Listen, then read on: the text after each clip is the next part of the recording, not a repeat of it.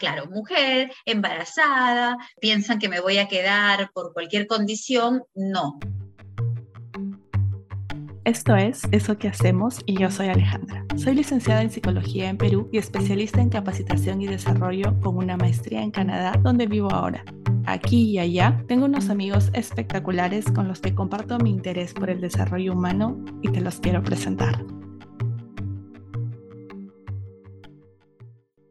Hoy, en honor al Día de las Madres, converso sobre maternidad y emprendimiento con Ada Mier. Ada es una empresaria que se dedica a difundir el espíritu emprendedor. Es fundadora de Asesores de Consultores y ha desarrollado programas de capacitación y consultoría en servicio al cliente, ventas, marketing, liderazgo, trabajo en equipo, gestión de negocios ella vive en Lima, en Perú, pero también tiene clientes en Bolivia, Colombia, México, Panamá, España, etc. Ada además ha coproducido y conducido programas de televisión y radio. Pero antes de hacer todo eso, Ada fue jefa de capacitación y desarrollo en Alvis, donde tuve el gusto de trabajar en su equipo. Pero voy a dejar que ella nos cuente cuál fue su camino profesional, cómo se relacionan la maternidad y el emprendimiento y qué necesitamos todos, seamos mamás o no, para emprender. Quédate con nosotros hasta el final. Bienvenida, Ada. Cuando pensaba en con quién podía conversar este, ahora que se viene el Día de la Madre, fuiste la primera persona que se me vino a la cabeza porque sé que has trabajado con un montón de mujeres, seguro muchas de ellas mamás, y sé que eres mamá de tres niños. Bueno, yo te recuerdo con tres niños, ahora debes tener tres adolescentes casi adultos. Así es. Así es, Ale querida. ¿Qué edad tienen tus hijos ya? El mayor tiene 24, el segundo 21 y la última 19. Oh my God, todos mayores de edad, no lo puedo creer. ¿Cómo se pasa el tiempo? El tiempo se pasó volando. Y justamente hablando de tiempo, nosotros trabajamos juntas. Yo vivo en Canadá hace más o menos 15 años. Wow, no te lo puedo creer. Y mi último trabajo en Perú fue en Alvis, ¿no? Este, sí. Entonces, más o menos 15, 16 años que trabajamos juntas. Y, y, te quería preguntar, desde entonces, bueno, ya tenías algunos emprendimientos en esa época, pero después de eso te dedicaste completamente a esto. ¿Cómo fue tu camino? ¿Cuál fue esa semilla que te hizo empezar? Bien, Mientras yo estuve estudiando en la universidad, ya trabajaba también. Entonces creo que parte de esa experiencia me llevó a, saber lo que es llevar en paralelo, obviamente, un trabajo, estudios y el eh, tener un ingreso que no era nada despreciable, por el contrario, en ese entonces en los casinos pagaban demasiado bien. Eh, y aún me veo con, con muchas amigas del casino y lo cierto es que el 80% de ellas emprendieron porque justamente el que tú te habitúes a tener un ingreso eh, un buen ingreso, luego de pronto dices, bueno, trabajar para otros, cuánto gano, cuánto percibo, cuánto puedo llegar. Entonces, ese creo que es un punto de partida, ¿cierto? Luego empiezo a trabajar, si bien es cierto, yo estudié educación inicial, nunca ejercí. No sabía.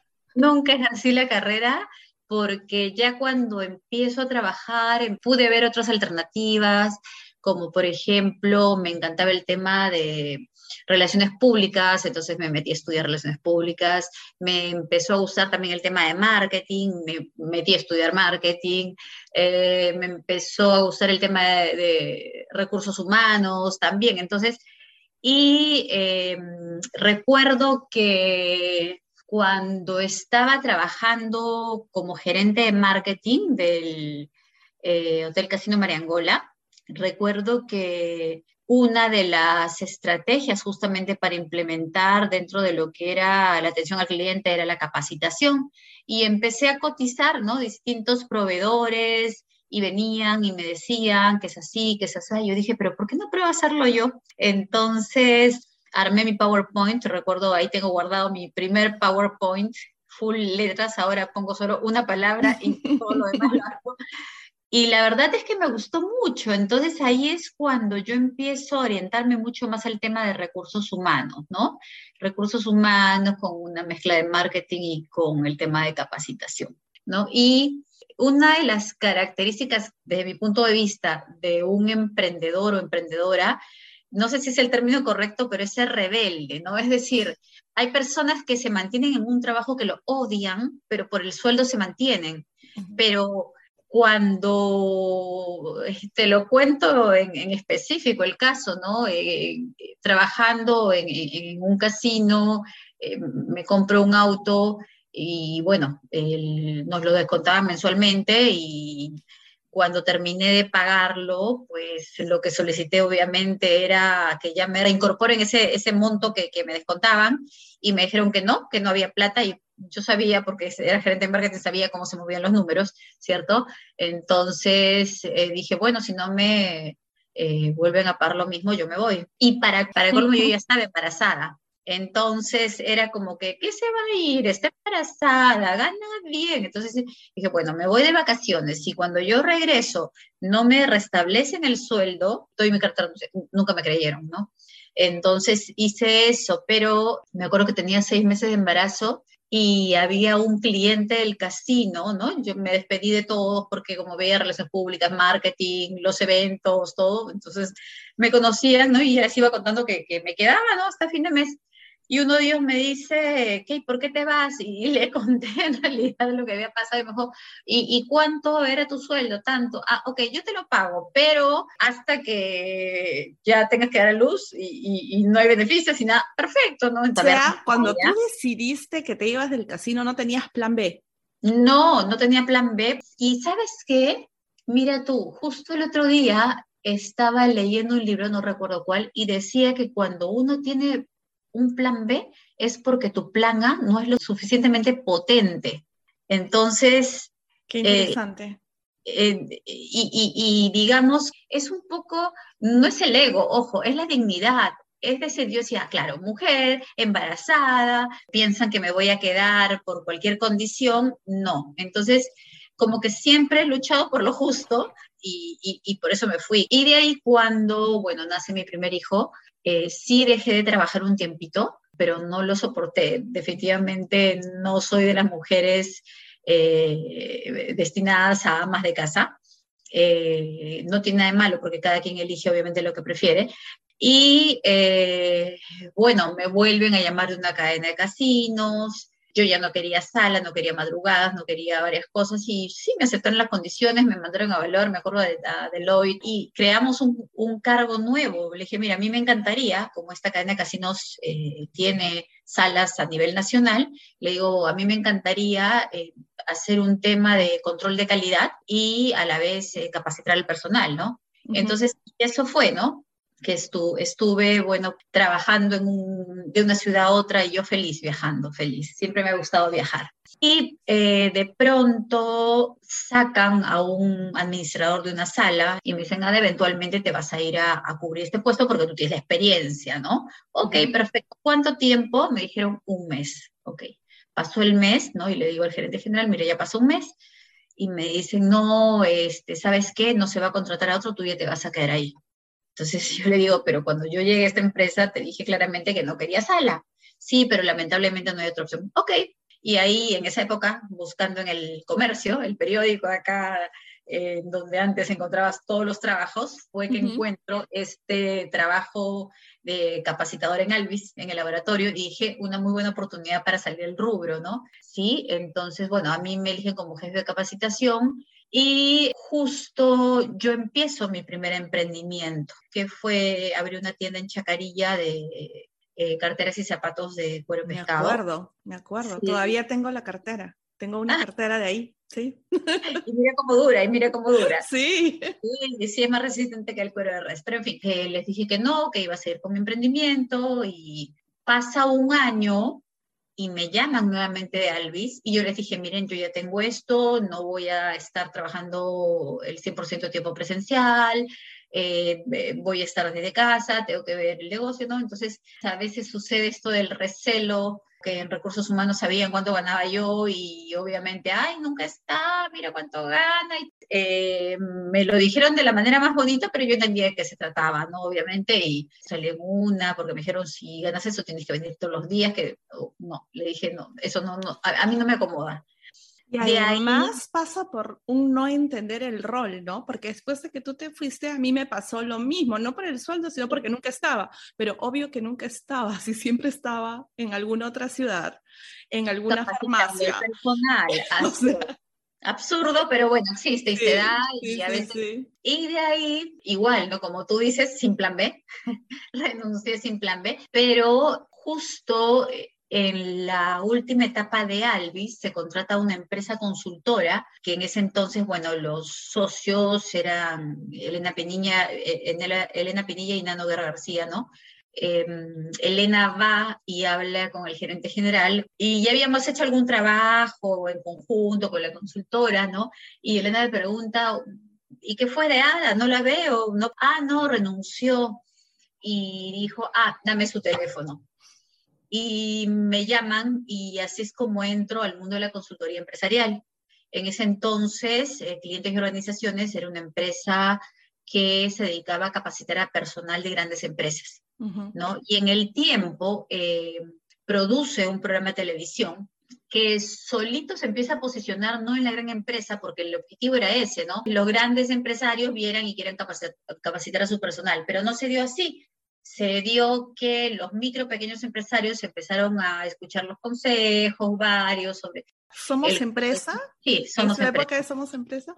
Ajá, ¿no? Entonces, eh, seguía la empresa Clientes y Organizaciones como consultora y junto con Nano abrimos una consultora para MIPES, ¿no? que es Asesórate. Entonces, esa sí estaba dedicada para micro y pequeña empresa. Y de ahí, bueno, pues eh, se eh, empieza a producir otro programa de televisión, el cual ya yo empecé a conducir, llamado Pon tu negocio. Y de ahí saqué mi propio programa que se llamó Guerreras, ¿no? Y era de femenino. Qué interesante. y hablando de lo femenino, en todo este tiempo que justamente me cuentas que, viajabas mucho y te movías mucho, desde que empezó, ¿no? Desde que empezaste a trabajar como capacitadora en los casinos hasta que empezaste con, todo este tema de la capacitación ya como emprendedora con las pymes, ¿cómo balanceabas tu rol de mamá con ese rol? No es sencillo, eh, sin embargo, eh, yo creo que hay dos puntos a favor que encuentras en este tipo de dinámica.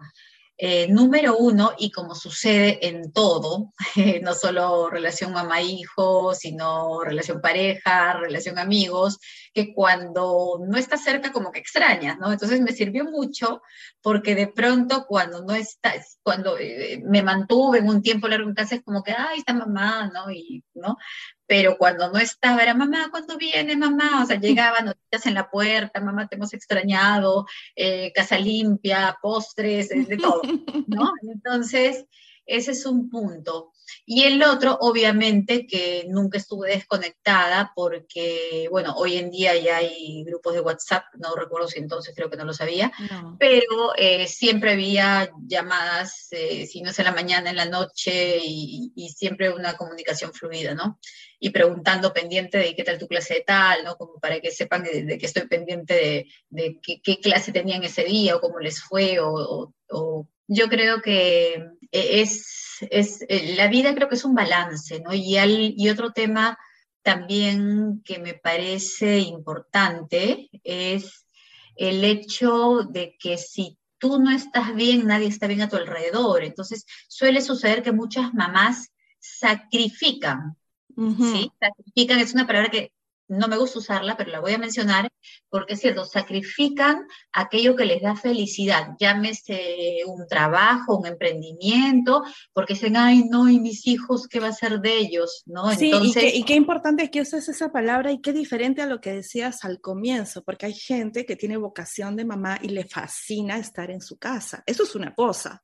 Y es buenísimo. Pero cuando tienes otra vocación, pero te sacrificas, es completamente diferente en el trabajo sobre todo, hay mucha gente que sufre que se sacrifica, que, que, cuando es lunes se levanta pensando, ay, llegó el lunes, qué barbaridad, y cuando es viernes salta con un pie. Entonces, la vida se trata del día a día, la vida se trata de disfrutar cada momento y, y, de tener la capacidad de soltar aquello que sabes te hace daño, ¿no? Y que a veces nos engañamos, ¿no? Como hay tantas parejas que socialmente se les ve muy bien, pero en el fondo uno nadie sabe qué pasa detrás de la puerta y, y, realmente se están sacrificando, están sufriendo, pero siguen ahí, ¿no? Yo creo que es el, saber compensar y, como te dije, equilibrar las actividades, los roles que tú eliges. Que tú eliges, eso, eso que dijiste hace un rato me parece súper importante y qué coincidencia, porque en el primer episodio hablo con una amiga de la felicidad en el trabajo y eso que acabas de decir de que si tú no estás feliz la gente a tu alrededor no estar feliz, salió en, ese episodio y vuelve a salir ahora. Y como mamás, qué importantes, porque yo también soy mamá y creo que casi todas las mamás, de repente hay algunas excepciones, pero casi todas queremos que nuestros hijos, ¿qué es lo primero que decimos? Que sean felices. No importa lo que hagan, que sea feliz. Pero a veces creemos que sacrificándonos lo vamos a lograr y ese no es el camino, porque además el ejemplo de vernos felices y de vernos hacer lo que nos gusta es un ejemplo súper rico para, para la vida de ellos también después, ¿no? Claro, y, y, si tú no eres feliz, obviamente, ¿cuál es la actitud? ¿No? Ay, esto, ay, el otro, ay, ¿por qué? Entonces, eso es lo que ellos absorben, ¿no? Entonces, em, eh, yo creo que también el que sepan, porque a veces no son muy conscientes, de que mamá no es eh, una superhéroe ni, ni, un ser extraterrestre que tiene la capacidad de solucionarlo todo, es un ser humano más tal cual ellos que comete errores y que no siempre va a mantener la cordura porque obviamente hay situaciones que eh, no deberían, pero que sí obviamente nos, nos pueden afectar, ¿no? Entonces, esa comprensión, el enseñarle la empatía, el que si bien es cierto, eh, mientras tú estás en un problema de que, a ver, por ejemplo, no te calzó el presupuesto eh, que estabas este, evaluando y el problema de tu hijo es que se le desinfló la llanta y no es que el mío sea mayor que el de él, porque para cada uno es importante. ¿no? Entonces hay madres que desmerecen, ay, tú, tú, me estás hablando de tu llanta mientras yo no sé ni cómo pagar las cuentas, ¿no? Entonces, eh, todo es importante, ¿no? Porque la magnitud viene de, quien la define, no del otro, ¿no? El otro simplemente es un observador, ¿no? Entonces, es, muy importante el, poder llevar esta convivencia eh, de manera auténtica, buscando reflexionar con ellos, eh, ese es, el tema, ¿no? Sí. Claro. Y cuando estabas asesorando en guerreras o cuando has asesorado a diferentes mujeres empresarias, ¿has visto alguna diferencia entre asesorar mamás versus asesorar mujeres que todavía o que no, simplemente no son mamás o asesorar hombres? ¿Es diferente? Sí, mira, sigo igual hasta ahora con las asesorías. Eh, he tenido asesorías en Texas, en Nueva York, en, Chile, ¿no? en distintos países también. Y sí, mira, en realidad no veo una diferencia marcada en dichas asesorías eh, por un tema cultural, pero sí lo veo por un tema de género. Eh, suele suceder que las mujeres, si son mamás, obviamente dependiendo de la edad de los hijos, eh, van a mm, tener una visión de su negocio muy diferente, ¿no? Es decir, que hijos pequeños, en algunos casos, eh, el negocio no es la prioridad y, de pronto pues estamos en plena sesión y viene el hijito pequeño y si bien es cierto pueden haber mamás de vete, vete, ¿no? Como pueden haber mamás de ya, pinte todo el costado mío un poco como un cachuelo, diríamos en Perú, ¿no? El side hustle en inglés, con mi hermosa pronunciación. Y me imagino que en esos casos, en la medida que los niños pequeños van creciendo, eh, la empresa también puede ir creciendo, ¿no? Así O Eh, hay casos también en que involucran, por eso te digo, dependiendo de la edad, involucran a los hijos en el emprendimiento, ¿no? Les dan tareas a cumplir, ¿no? Y yo les digo, págale también un sueldo, ¿no? Cosa que yo también he hecho con mis hijos, ¿no? De pronto un estudio de mercado, hay que llamar para hacer encuestas, entonces ya, eh, ya le pago lo, el precio del mercado, ¿no? No es que por, ay, como eres mi hijo, me vas a hacer un descuentito, ¿no? ¿no? es importante. Claro, claro. Me has hecho acordar que cuando mi hijo tenía un año, yo volví a la universidad a hacer una maestría. Y, y me acuerdo, o sea, él comenzó la guardería cuando yo comencé la maestría, ¿no? Entonces yo lo llevaba y me iba a mis clases. Y me acuerdo que el profesor dijo, nada de celulares. Y yo dije, ah, no, yo me voy de aquí yo no voy a guardar mi celular porque es la primera semana de mi hijo en la guardería y si me llaman es mi prioridad, voy a salir corriendo. Pero bueno, hablé con el profesor y me dijo, claro, tú sí puedes. Esa es, la idea, ¿no? La, negociación siempre es importante en cualquier situación, eh, inclusive la negociación, como te digo, con los hijos, la negociación, porque en algún momento yo recuerdo cuando era chiquito, si es verdad, me decían, este, le hijito, pero es que si yo no viajo, ¿no? Sobre todo el segundo, si yo no viajo, no traigo plata y no comemos. No importa, mamá, que no comamos. tan bellos.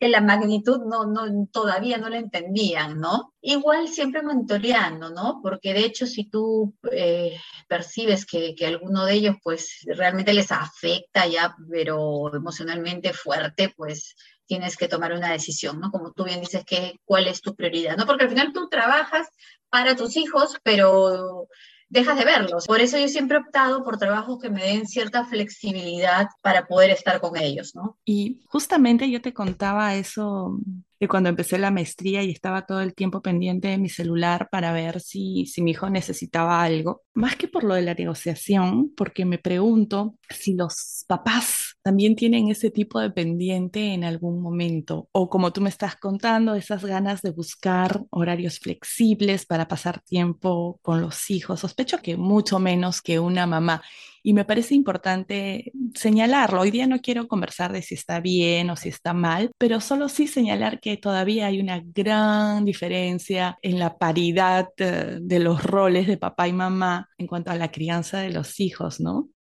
Las mujeres eh, tienen dos aspectos, al menos con las que yo me he encontrado, no sé si sea coincidencia porque no tengo un número, digamos, para hacer una estadística. Estadística, claro. Pero las mujeres de por sí somos más impetuosas, eh, queremos las cosas para ayer. Si mandas a hacer pues el estudio de mercado, te lo tiene la fecha precisa, es muy detallista. Eh, en cambio, los hombres son más macro, no son tan perfeccionistas, ¿no? Y tengan o no tengan hijos, es lo mismo. En el caso de mujeres depende de la edad y el cómo los involucra, ¿no? Y en el otro lado de la moneda también me preguntaba justamente a raíz de la maternidad han nacido negocios que no hubieran nacido de otra manera, ¿no? Ya sea porque la mamá buscaba flexibilidad de horarios, como decíamos, o porque al estar con su hijo tuvo una necesidad que no encontró en el mercado y, creó ella el producto o el servicio. ¿Has tenido casos de esos en tus asesorías?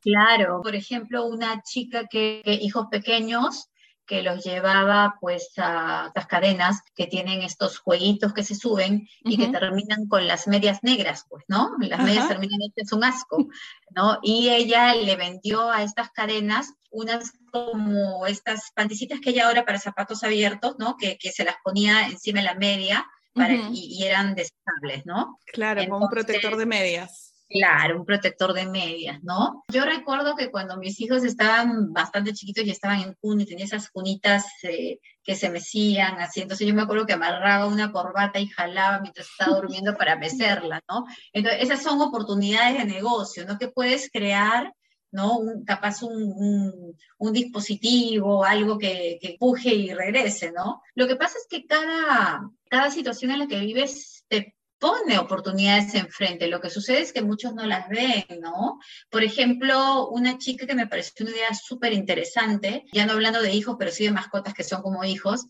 eh, cuando llega al curso de, de, plan de negocios y uno pregunta, pues, ¿cuál es tu idea de negocio, no? Para ir tanteando qué, qué es lo que quieren hacer. Y ella mencionó, voy a hacer un cementerio para perros. Y te estoy hablando hace más de 10 años.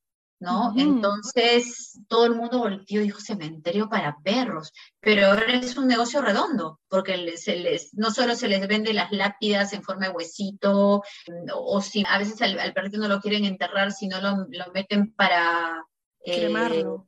cremarlo, entonces cajitas y antes te graban el ladrido de tu perrito, entonces tú cada vez que la abres eh, suena, ¿no? Entonces, ¡Ay, no! ¡Qué belleza! Para todas las mamás de perro, qué interesante. Claro, son ideas que van surgiendo a partir, como tú bien dices, de una necesidad, ¿no? Igual, ¿no? El, el, estar lejos de casa, no mandarle capaz, no sé, pues una caja de chocolates. Y, y me decías, me contabas de esta chica que llegó a, a la clase con la idea, ¿qué es lo primero, las ganas de emprender o la idea del producto o servicio? A ver, cuando surge una idea de negocio, tú tienes que pasarla por una serie de filtros. ¿Sí? Uno de ellos es el conocimiento eh, del producto, otro es el conocimiento del mercado, otro es la pasión, las ganas, la pasión, otro es contactos que tengas y que te lleven pues a, poder eh, vender este producto. Y por último, el, tema no, menos importante, a veces más importante para algunos, el tema económico, ¿no? Con qué recursos cuentan. De, de estos cinco puntos, todos puedes conseguirlos en el camino. ¿No? Porque el conocimiento, tienes a Google, libros, qué sé yo, que puedes, ¿no? El conocimiento del, del, rubro al que te vas a dedicar, ¿no? El estudio de mercado lo puedes hacer tan sencillo como que irte a un negocio similar al que buscas y preguntar al público y hacer encuestas. El tema de, de contactos lo puedes ir generando, ¿no? ¿Qué proveedores hay de tus insumos? Eh, ¿Quiénes son los clientes? Como te vas a las tiendas de competencia hasta quizás sacar nombres. El tema de la pasión eh, es algo que harías gratis si es que de pronto te sacas la lotería, ¿no? Y es la única manera de validar. A ver, si yo me saco la lotería, ¿qué hago? El que dice nada, pues ya que se quede ahí nomás, ¿no? Pero el que dice, ay, a mí me encantaría hacer tal o cual cosa, ¿no? Y el dinero, si no lo tienes, si tu idea es muy buena, hay inversores y hay distintas formas de conseguir financiamiento para tu emprendimiento, ¿no? Que van desde los inversionistas angel, que eh, son, digamos, a nivel mundial. Existen personas que ponen parte del capital de tu emprendimiento para, para arrancar el negocio y, bueno, el capital de trabajo, ¿no? Y obviamente a cambio de ello o te piden algo de la rentabilidad o te piden ser socios o, bueno, estamos bancarios, que bueno, como la situación política económica aquí en el país eh, está, no lo recomiendo, ¿no? Porque no sabemos qué va a pasar, preferible no en nada, no pedir crédito de ningún tipo. Sí, por ahora es mi sugerencia. Adelantos, ¿no? Es decir, tú puedes elaborar un producto o brindar un servicio en donde tu cliente le pides el 50% adelante y con eso ya estás comprando el insumo porque eh, de hecho te, te, da para, para el insumo y ya te pagan al entregar, ¿no? Entonces... Claro, me, mencionas eso y pienso en antes, hace muchísimos años, nadie te compraba una casa o un departamento en plano ahora creo que es la forma más común de hacerlo, ¿no? Así es, porque lo vas, pasando, lo vas pagando a plazos. Lo vas pagando a plazos y el constructor también ya tiene las iniciales y con eso arranca su proyecto. Que ahora es lo, más común, digamos, ¿no?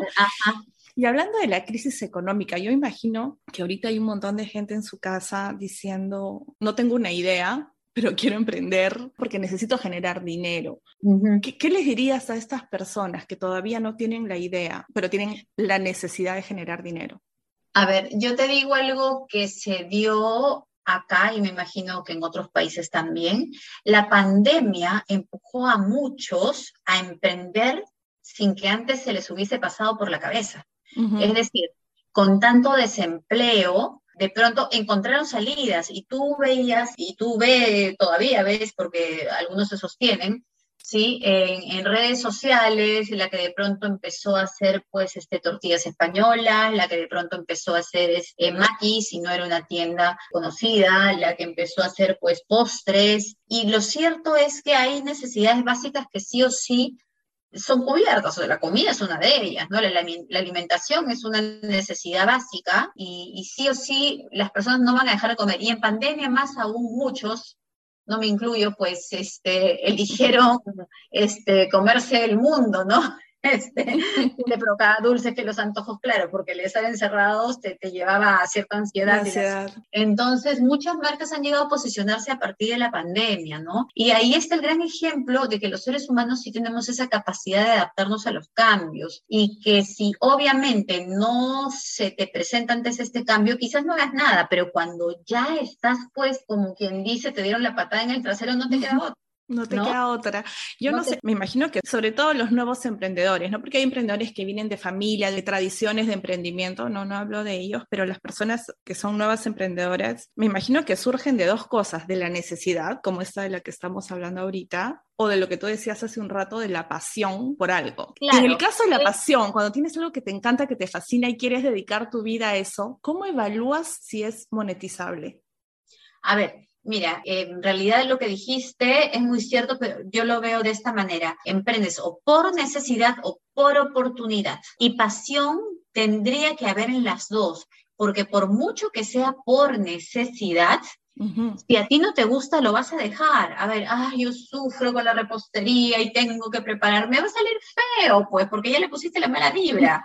como yo siempre le digo a mis hijos cuando me dicen, mamá, qué rico, a mí me encanta la cocina. Y me leo, ya saben qué ingrediente le he puesto, amor. Es verdad, si tú no le pones amor en lo que haces, sale mal. Parece mentira, pero sale mal. La cuestión es que eh, hacerlo monetizable, yo creo que hay demanda para todo producto siempre y cuando antes hagas un buen estudio de mercado. Por eso para mí es tan importante el elaborar tu plan de negocios. El estudio de mercado te permite evaluar varias aristas. Eh, número uno, lo que tú mencionas, si hay oportunidad en el mercado. Número dos, si tu producto o servicio em, requiere de una un pequeño cambio, transformación, para que se adapte a ese público que tú crees es el objetivo. Número tres, probablemente ese no es el público objetivo y no es que el producto o servicio sea malo, o, sino que es otro público. Como más o menos lo que nos contabas al comienzo que pasó con el primer programa de televisión, que descubrieron que su público era otro. Ajá. Así es, ¿no? Eh, número cuatro, eh, vas a poder validar a través de un flujo de caja cuánto es lo que requieres invertir en un inicio, que puede ser, ojo, yo he visto emprendimientos desde cero, eh, de sol a sol, ¿ok? ¿Cuánto requieres invertir? La magnitud, definir la magnitud del negocio que quieres, ¿sí? y proyectar tus ventas y proyectar tu ganancia de aquí a un año. ¿No? Porque, ¿qué sucede? A veces muy ilusos. Cuando hay mucha pasión y no hay objetividad, también el negocio no le va bien. Tiene que ser un equilibrio. Claro, porque la pasión te puede cegar, ¿no? Así es. Como que estoy emocionadísimo con esta idea y no logras ver lo que te está pidiendo el mercado o no logras justamente lo que decías hace un rato, esa flexibilidad de que la idea tiene muchos elementos buenísimos, pero tiene que flexibilizarse, tiene que adaptarse un poco para ser viable.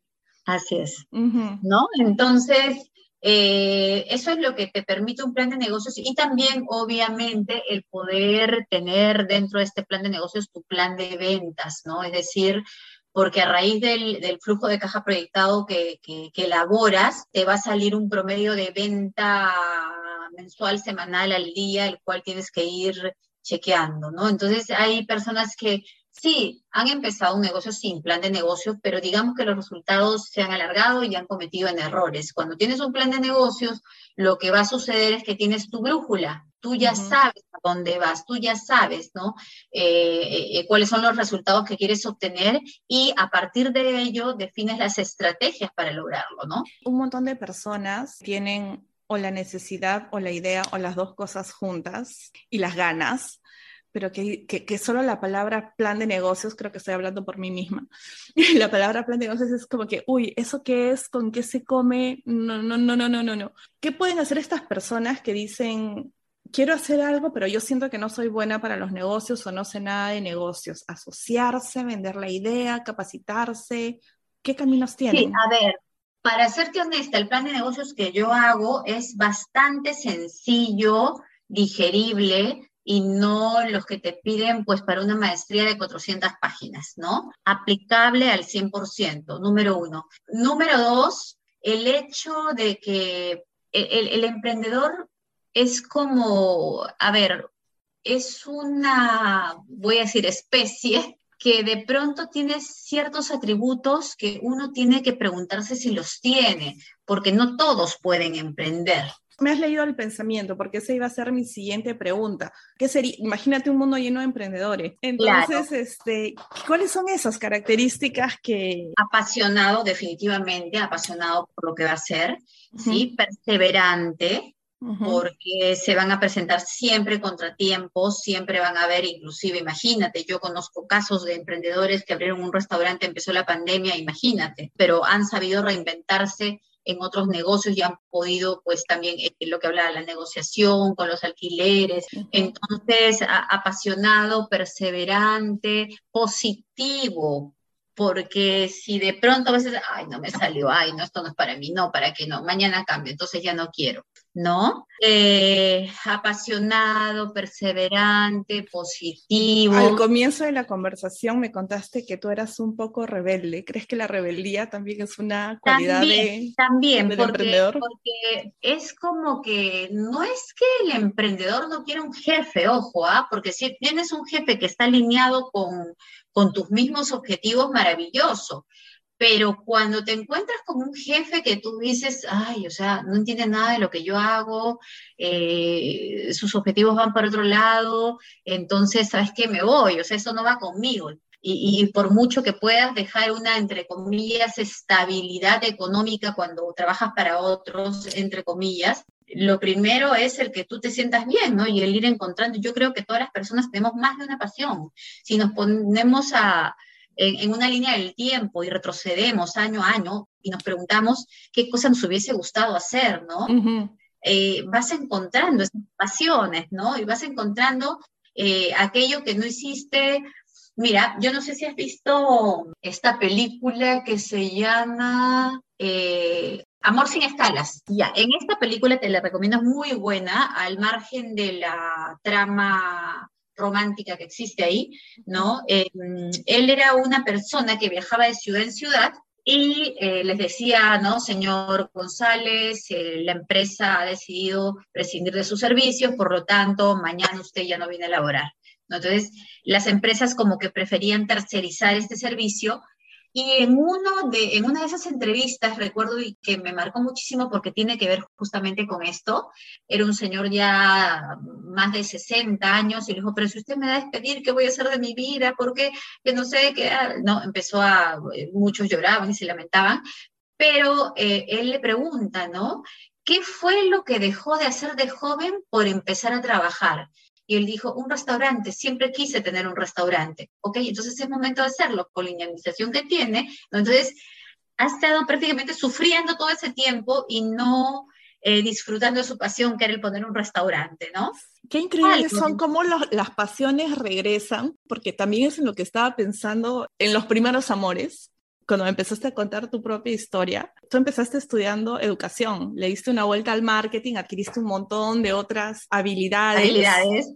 Pero tu vocación de enseñar Sí, ahí y te fuiste, o sea, todo lo otro que, que, adquiriste lo mezclaste con esa vocación que tenías de enseñar, lo combinaste y, es lo que haces hoy día, ¿no? Y he estado pensando yo un montón en esas cosas de justamente de, de reconectar con, con, con, esas ilusiones que a veces las olvidamos, ¿no? Con el ah, tiempo. Yo he reconectado a veces hasta sin querer, porque mira, eh, recuerdo de chiquita que, que yo me paraba frente al televisor y, y, daba en esa época el programa Hola Yola y moría por ser burbujita. ¿ya? Y mi mamá me decía, no, yo, por favor, llévame, llévame. Y moría por ser burbujita y terminé con el programa de televisión, ¿no?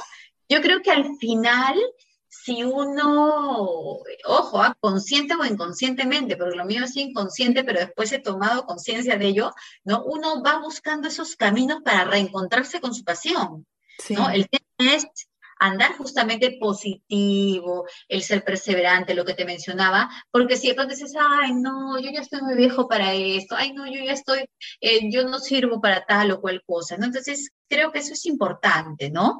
el, aprender a mirarse, el aprender a sentirse y el aprender a darse cuenta qué es lo que realmente a ti te hace feliz, porque como bien te dije en un principio, si tú no eres feliz, nadie a tu alrededor lo va a hacer.